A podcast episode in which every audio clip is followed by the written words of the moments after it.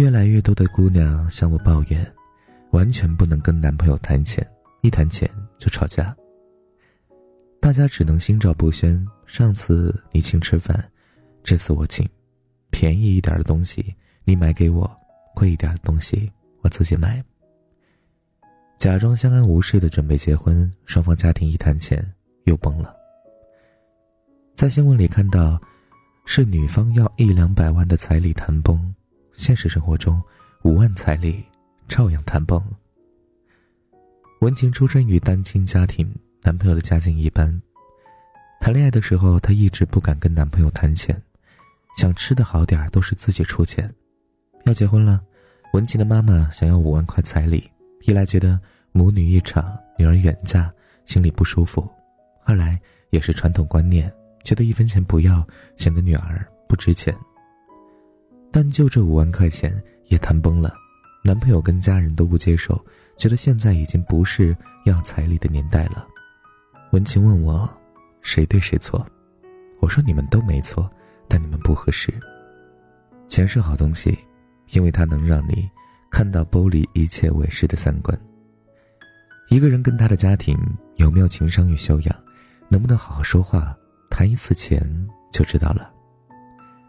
谈钱死的爱情，往往彼此认知差异太大，这个真不能用对错来衡量。每个人都有权利保持自己的观念，只要能找到与自己观念合拍的人，奇葩也可以过上幸福的生活。认知不是公理，是为自我服务的。在男女关系中，往往女性喜欢谈钱，男性必会谈钱。现实生活中，也是债主喜欢谈钱，借钱的人永远希望谈感情。有些人的认知只为保护自我而存在，有些人却能突破自我，站在对方的角度想问题。后面这种人，适婚。钱一定要谈。怎么谈却是技术活儿。很多姑娘一谈钱就摆出债主架势，这样真不行。就算你觉得按照传统男女关系，男人应该多花钱，也不能摆上桌面讲，否则你把自己当什么商品？别忘了你是独立女性。知乎有个网友讲自己的亲身经历：要结婚了，女方家长提出要三十万彩礼，一套。一百平米以上的房子，一辆二十万的车。男方家长立刻起草了一份合同，你要的我都给，但你女儿以后要家务全包，五年不能回娘家探亲，生一个孩子抵十万块钱，三十万彩礼要生三个孩子，这场面就很难看了。为了不把日子过成阴影，你要明白，谈钱是为了使人品，而不是把自己。当成待价而沽的商品，如果你待价而沽，狮子大开口，遇到渣男是你的幸运，不然你都不知道大清早亡了。谈钱是人品，首先要重话轻说。心理学有个概念叫做“小狗心理”，是说，当一个人处于心理弱势时，往往会在行为上表现出明显的强势和攻击性。很多女孩谈钱的时候就是小狗心理，喜欢一件东西。男朋友不愿意买，立刻一口咬下去。男人给女人买礼物是天经地义的，你不买就是小气，不爱我是渣男。遇到这种情况，男人基本上就一渣到底了。女性独立的春风已经吹了十年，经济独立是女性独立的基础。无论恋爱前、恋爱后，有一种独立叫我买得起。在自己买得起的情况下，为什么想让男朋友买？大约十年前，我认识一个叫做兔子的姑娘，她很喜欢一块手表，男朋友觉得贵。兔子说：“我讲给你一个故事听啊。去年在广州，一个男人送我手机，我没要，我不喜欢他，为什么要他的东西？再说，他给我的也不是一栋别墅，只是一部手机而已，我自己能买。”男朋友听完，高高兴兴的去把手表给买了。恋爱中谈钱，你要让对方明白。你认可他，才愿意让他花钱，而他花了钱，收获的是情比金坚。金庸在《射雕英雄传》里写郭靖送黄蓉价值不菲的汗血宝马，桃花岛富二代黄蓉大出意外，不禁愕然，心中感激难以自己。忽然，伏在桌上呜呜咽咽的哭了起来。别把钱不当情，也别觉得情不值钱。钱与情有时候就是事物的两面。还有一种谈钱的方式是润物细无声。艾米跟老公谈恋爱的时候，家里亲戚有事，向她借两万块钱。到了银行，她说卡里的钱不够，让男朋友帮扶。男朋友二话不说转账了，从此没提这件事儿。后来还是她忍不住问男朋友，男朋友说：“因为当时我已经认定你了，所以啊，觉得给你家人转点钱不算什么。”这就是谈钱的必要性，他能直接考察出对方把你当成什么人，觉得一个人重要，当然愿意在他身上花更多的时间和金钱，这是人性，无论男女。至于无论是否重要，都不愿意花钱的，很简单，他们只觉得自己重要。润物细无声的谈钱有两个前提：你出的价是他有点肉疼，但完全能够担负的。别拿命去考验爱情，经不起考验的。你已经认可了双方的感情，有结婚的打算，不然是打土豪呢？谈钱死是很多爱情的难题，有人因为怕难，干脆逃避，歌舞升平的结了婚，结果你是装糊涂，别人是真糊涂。所嫁非人，往往因为谈恋爱的时候没有好好谈钱，不了解他和他家人的价值观。恩格斯老人家早说过，婚姻是两性基于经济基础的财产关系，一旦产生利益纠纷，婚姻破裂不可避免。谈钱所暴露出的矛盾，不是不谈钱就可以避免的。一旦进入琐碎的婚姻，面对更多的三观磨合，双方情商、价值观的差异会加倍放大。如果谈钱死，最好别结婚。人生那么不容易。结婚就算不是为了找轻松，也一定不要给自己找累。与其每天为超市的菜是不是比集贸市场贵这种问题吵架，不如相信孤单是最华丽的爱自己。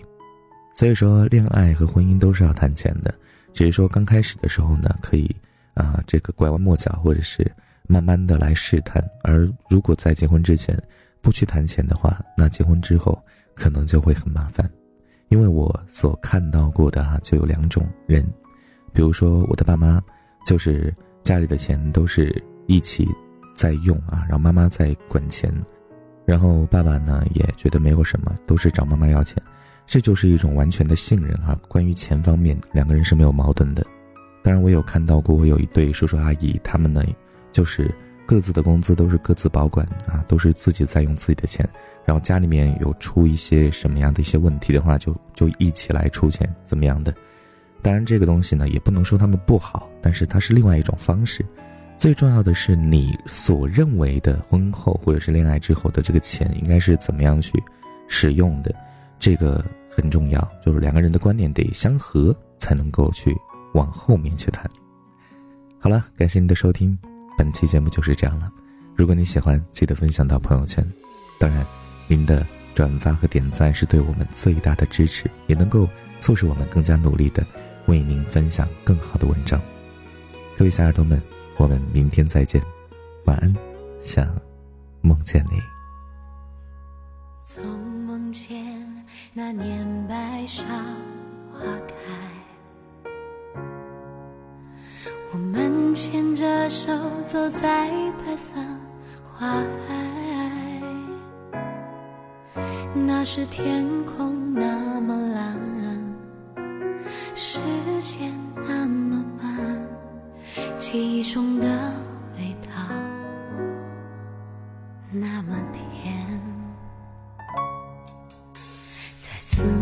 见那片白色海洋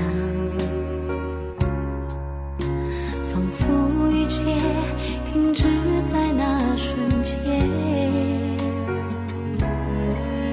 刻着你我的青春